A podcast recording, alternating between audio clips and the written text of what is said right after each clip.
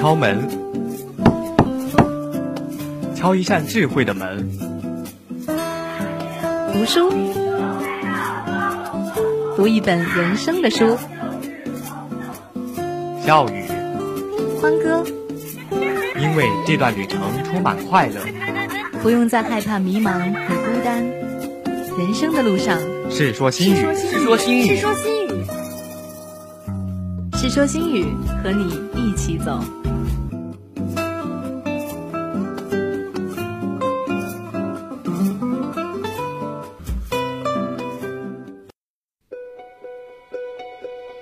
Hello，大家好，欢迎在每周二下午准时锁定五体之声《是说新语》，我是桂社，我是居心。那在上一周哈，我们刚刚过完了这个正月十五的元宵节哈，嗯，在这里呢，还是给大家想拜个晚晚年吧，也是祝大家新年快乐。那也祝大家在新的学期里面哈，有个好状态、好精神来面对新的挑战。那说到过年哈，不得不提到的一个环节就是放鞭炮、放烟花来庆祝过年哈。嗯，不知道何巨星，你在过年的时候，你的家乡有没有类似于这样的庆祝活动呢？一说到这个放鞭炮、放烟花呀，我还真是有一点小失落，因为今年我们城市是禁止烟花的，呃，然后也没有放烟花，也没有放鞭炮。给你讲一个笑话，嗯我有一个朋友呢，呃，他就因为在小区放了烟花，结果被拉进了局子里。那还真有此事哈！我想，如果在武汉，如果有同样的事情发生，我想。呃，也会有同样的待遇吧？那如此看来，禁鞭哈可谓是在全国大部分地区都是实行的。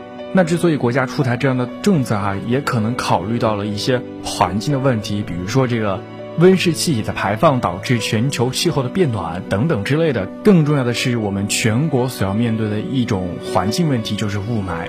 那面对这么迫在眉睫的环境问题，我们能做的呀，其实有很多，比如说随手关灯啊，节约用水。环保其实挺简单的，今天的《世说新语》就跟大家聊一聊同一片蓝天，一起进入今天的新语阅读。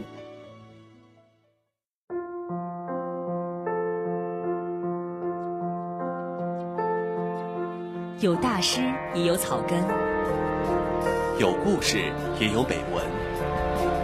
新语阅读，愉悦品品。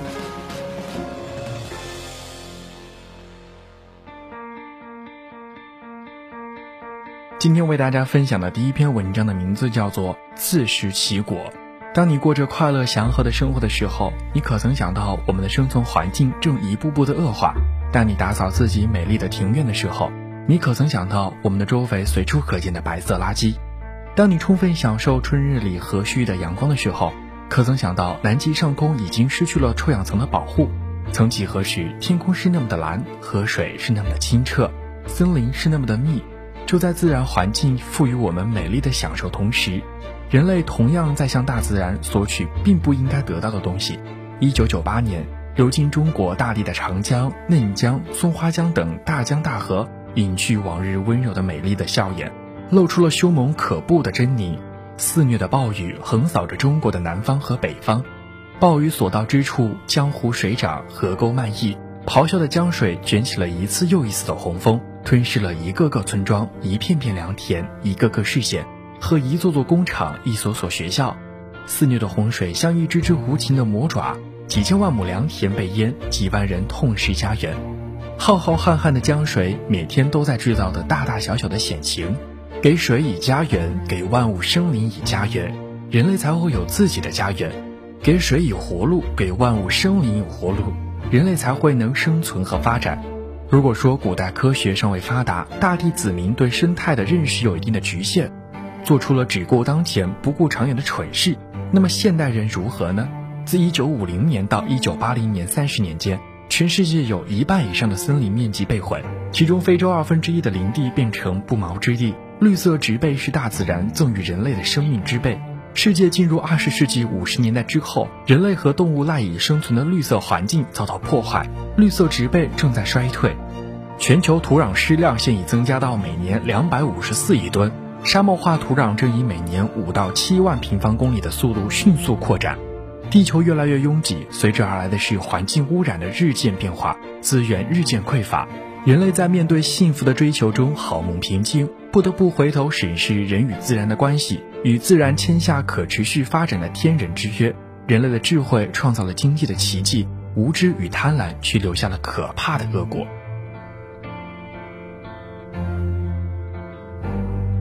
那今天为大家分享的第二篇文章的名字叫做《哈马尔沼泽》。喀什，一个来自贝尼阿萨迪部落的马丹人家庭。哈马尔沼泽是美索不达米亚沼泽三个与众不同的地区之一。这里的水在萨达姆侯赛因掌权时期被彻底的排空，但在他倒台之后，伊拉克南部的沼泽被重新灌入水资源。多年前因干旱而销声匿迹的动植物也再次回到了这片土地。尽管如此，这里的水资源仍然处于被污染的状态。在伊拉克南部，曾有这样一片位于底格里斯河与幼发拉底河交汇的、占地一万两千平方公里的沼泽地。早在六千年前，这里广袤的芦苇丛、水域以及各种野生动物，孕育出了独特的文明，使之被称为伊甸园而神话般的存在着。住在此处的族群被称为马丹人，无论从语系上还是文化上，都可追溯至古苏美尔族。这些沼泽区的半游牧部落就地取材，以芦苇造屋，生活在芦苇丛中的漂浮村庄里。在一九八零年至一九八八年，伊朗与伊拉克的战争中，什叶派游击队为了逃离萨达姆庞大的军队，将沼泽地作为避难所。一九九一年，萨达姆侯赛因派遣军队进入沼泽。杀死了数以万计的马丹人，轰炸他们的村庄，并将他们全部焚毁。随后，萨达姆下令实施他已谋划多年的计划，引出水源，将湿地迅速排干。这在历史上是从未发生的。为了拦截流向沼泽地的水源，使之干涸，一座座堤坝沿着幼发拉底河与底格里斯河两岸修建起来，同时，一条被命为“荣耀之河”的巨大排水道横空而出。使水能够呈漏斗形的直接被引入大海。联合国称这是二十世纪最大的环境灾难。马丹人从此散落到伊拉克各地，他们住进城市里的贫民窟，靠打日工为生。当萨达姆于二零零三年被捕后，马丹人由伊拉克各处重新聚集至从前这片沼泽，并且为了让水源再次回到此处，他们开始着手在堤坝上凿洞。今天这片湿地的含水量已经达到过去的百分之四十到百分之五十，越来越多的马丹人尝试回归到他们最原始的生活方式，建芦苇屋、饲养水牛、打鱼和狩猎。那今天为大家分享的第三篇文章的名字叫做《家》。英国是世界上最早实现工业化的国家，伦敦是世界上最早出现雾霾问题的城市之一。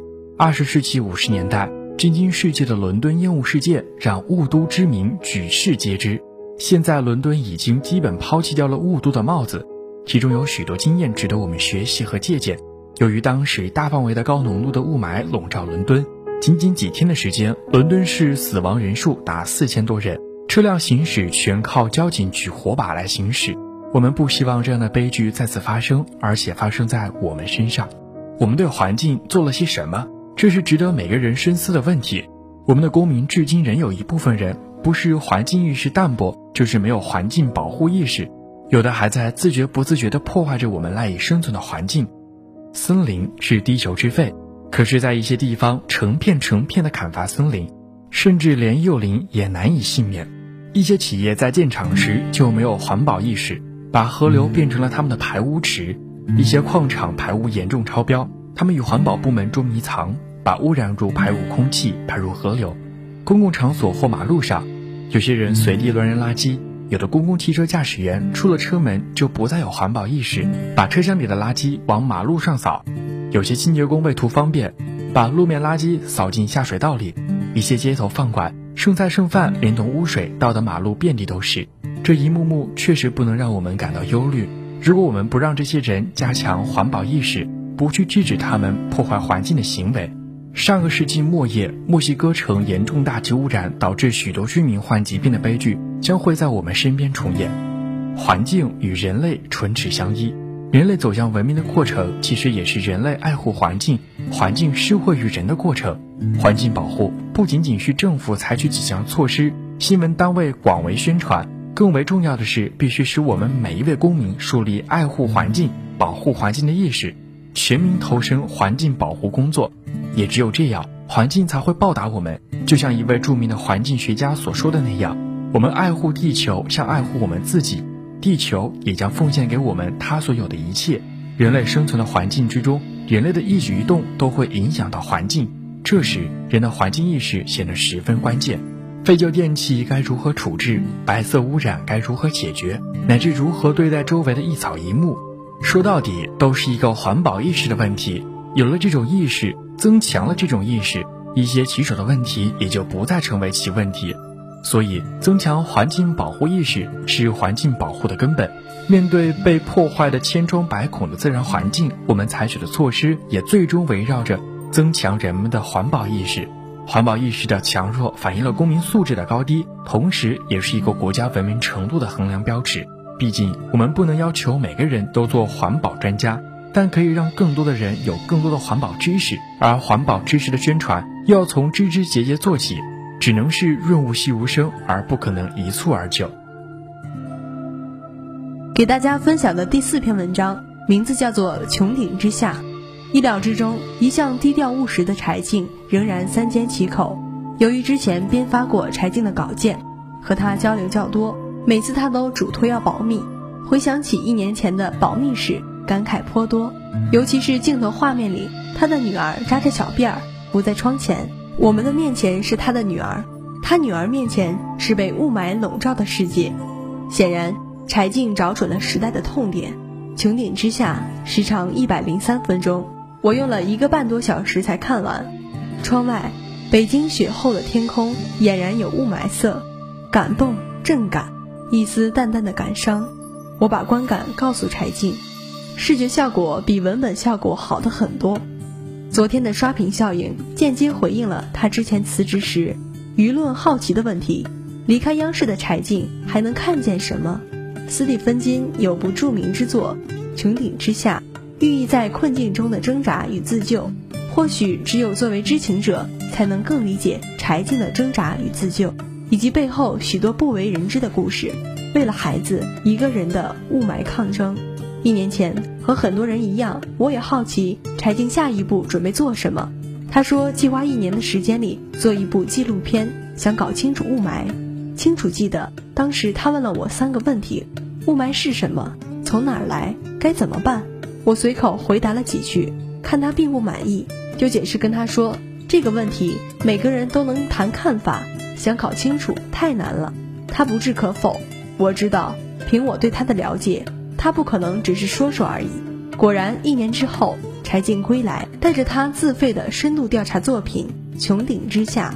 事先，我曾接触过文字版本，看着文档里几十页密密麻麻的文字，大量的专业术语，让人头大的统计数据、图片、视频等各种超文本链接，我很担心读者会耐着性子看完吗？柴静说，初稿自己也感到枯燥冗长。我的初稿写了十几万字，自己都觉得难以招架。要把事情弄明白就不容易，再要把它说清楚，还要让人看得下去，确实很难。他开玩笑说，当时是硬着头皮把稿子发给同行让提意见的，觉得能看下去的就是朋友了。微信上的各种评论让我感到当初的担忧多余的。其实很多人都好奇，自费百万公益传播，调查足迹遍布海内外。柴静为什么接受人民网采访时，柴静丝毫没有隐瞒自己最初的动机。为了孩子，女儿没有出世便有肿瘤，一出生就要做手术。孩子生病让柴静更加关心健康问题，而呼吸是健康方面最直接的领域之一。从最初的母性的本能出发，一步步的逐渐激发了他内心的职业本能。照顾他过程中，对雾霾的感受变得越来越强烈，整个生活都被他影响。加上全社会对空气污染问题也越来越关心，柴静的动机很容易引起共鸣。为了孩子，不再等待，不再推诿，站出来做一点什么。事由是一起私人事件，但是有关涉公共利益，私人事件如何进行公共表达？作为母亲，同时作为调查者，柴静给出了自己的答案。有一些质疑说柴静有钱，能耗费上百万来拍摄。其实他的看见在畅销榜上一年有余，让他有足够的实力来做这件公益作品。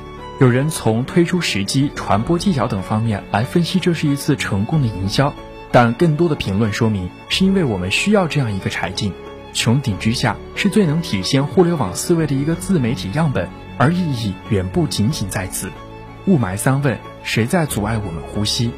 柴静对我们感慨说：从业多年，拍摄过程中仍有很多触动。这个稿子是他经历过最长一次审定，基本上每个领域的专家都要去审校。光 PM 二点五动画这个文字，就发给国内外这个领域的五位专家校定，再给环境保护报道的领域的记者同行、科普工作者看，雾霾之害究竟几何？每个人都有自己的印象、感受和理解。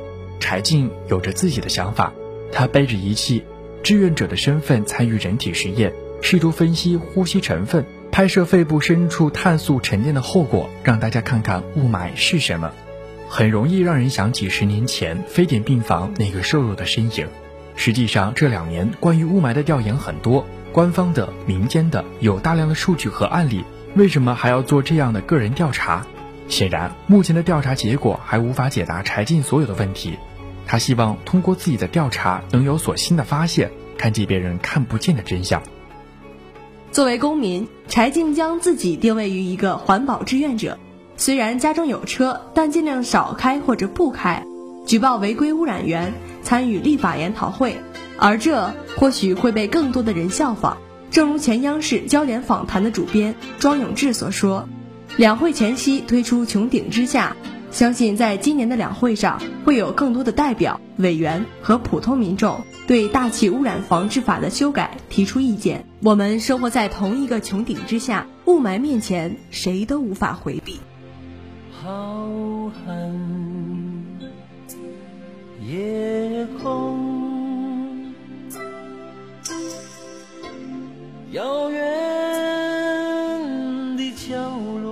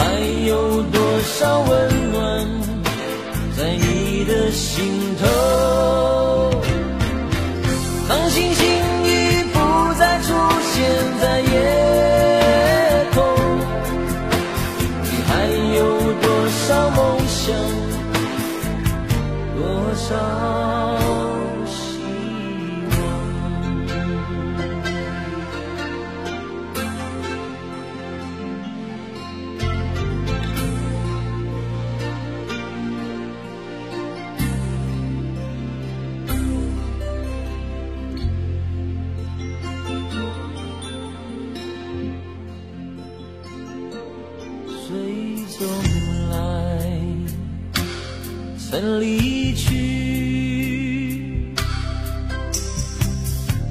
生生不息。生命就像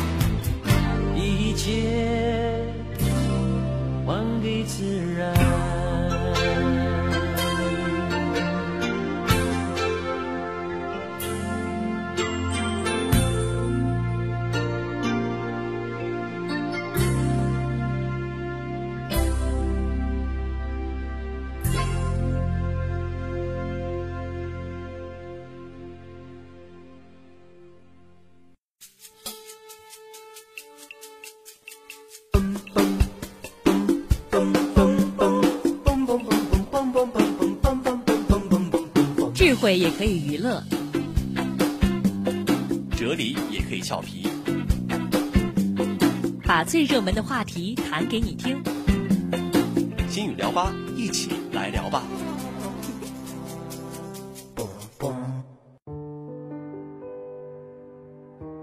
那刚刚为大家分享的三篇文章呢，都是有关于环保。其中最后一篇文章《穹顶之下》是柴静的同名视频。不知道从什么时候开始啊，这个雾霾渐渐出现在我们的生活之中，并且给我们的生活带来的影响也是越来越大。其中最明显的呢，就是大气可见度的降低，从而发生的车祸率啊也越来越高。还有一方面就是我们的呼吸道受到了严重的感染，从而引发了我们的各种疾病，比如说。呃，癌症啊，还有炎症啊，等等等等。那如此看来，雾霾的这种天气哈，的确是影响到了咱们的这个生活质量，严重则是威胁到了咱们的这个生命安全问题。那我想问一下侯志新哈，在这个长达一个半小时的视频当中，对你印象最深刻的是哪个画面呢？嗯，对我印象最深的呀，就是柴静她以身试责。然后自己身上背了一个雾霾的采样膜，白天出去的时候呢还是纯洁透明的，到晚上回来的时候都已经是黑色的了。然后我就想呢，如果这个要是换做我们的肺的话，不知道一天要吸进多少的致癌物了。就你刚刚说提到肺部啊，其实在这个视频当中还有一个非常让我印象最深刻的画面，就是医生拿内窥镜，呃，试探到了这个病人的肺部。看到了这个肺叶上有很多黑色这个小斑点，当时真的是看到我触目惊心哈！是，真是没有想到这个环境问题还能给我们带来这么大的影响。嗯，其实不仅仅只是影响到肺，其实 PM 二点五的细小颗粒可以进入毛细血管而进入我们的血液，导致全身的一些病症的发作。那这么一听啊，我还真觉得我们人类的生命是这么的渺小，在大自然的面前是这么的不堪一击。那么我觉得就是改变这种现状呢，也不是不可能的。比如说最简单的呢，就是从我们自身做起。我们看到一片垃圾啊，就要随手捡起来；看到没有关的灯、没有关的水龙头，就要随手关掉它。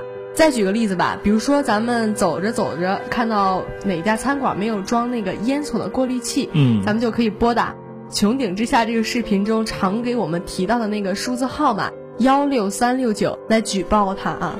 那再举个例子，就是当你看见工地上的这个土堆没有盖上扬尘罩，你依然可以拨打这个数字哈幺六三六九来向有关部门反映等等之类的哈。所以说，环保这个词啊，听起来离我们特别遥远，其实它就在我们的身边，从我们身边点滴做起。那刚刚讲的呢，是我们自身，我们自身这一块啊。那从另一个公共方面来讲，就是媒体这一块。媒体呢，它是一个宣传阵地。进行环保宣传的有效的一个载体，嗯，它覆盖面呢是非常的广的，而且能呃辐射到各个阶层、各个年龄段。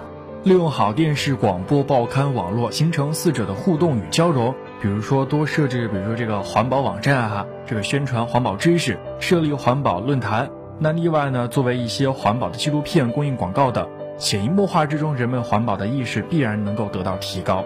嗯，那么从另一个公共角度来讲，就是。教育这一块儿，呃，咱们当今的中国呢，形成了一个人人重视教育的良好的一个局面，让孩子呢从小就认识到环保的重要性和形势的严峻性，必将对环境的保护起到一个良好的促进作用。那当然哈，我们要出台种种具体的规章制度，还要立法，对于破坏环境的人类公敌进行有力的处罚，以警示人。那法律的规划要进一步的具体化，对工业排污、农业排污、生活用品的排污等进行详细明确的规定，使环境保护提到法治日程上来。嗯，当前呢，咱们国家的经济发展任务呢，仍然是非常的艰巨的，经济仍然是比较落后，工业时代呢刚刚起步，人们的文化素质包括环境意识还不够高。所以，咱们国家的环境之路是漫长而艰巨的。然而，正如我们政府一贯强调的，要重视环境资源、人口的协调发展。任何时候呢，都不能以牺牲环境为代价换取经济的一时发展。其实，我坚信啊，有了科学的方法，再加上我们的实际行动，在不远的将来，我们将拥有一片美丽而完整的蓝天，大气层不会再有空洞，两极的冰川将不再融化。濒临灭绝的动物的生命将不会再受到威胁。那比如说在城市交通工具这方面，还比如说一些出租车哈，他们的燃料都是天然气。那说到天然气呢，在柴静的这篇报道当中，我们也可以知道哈，我国的天然气的储量还是相当大的哈，只是因为暂时的技术我们没有办法完全的把它开发出来。那从另一个角度来看啊，这个科技也是起到了举足轻重的作用。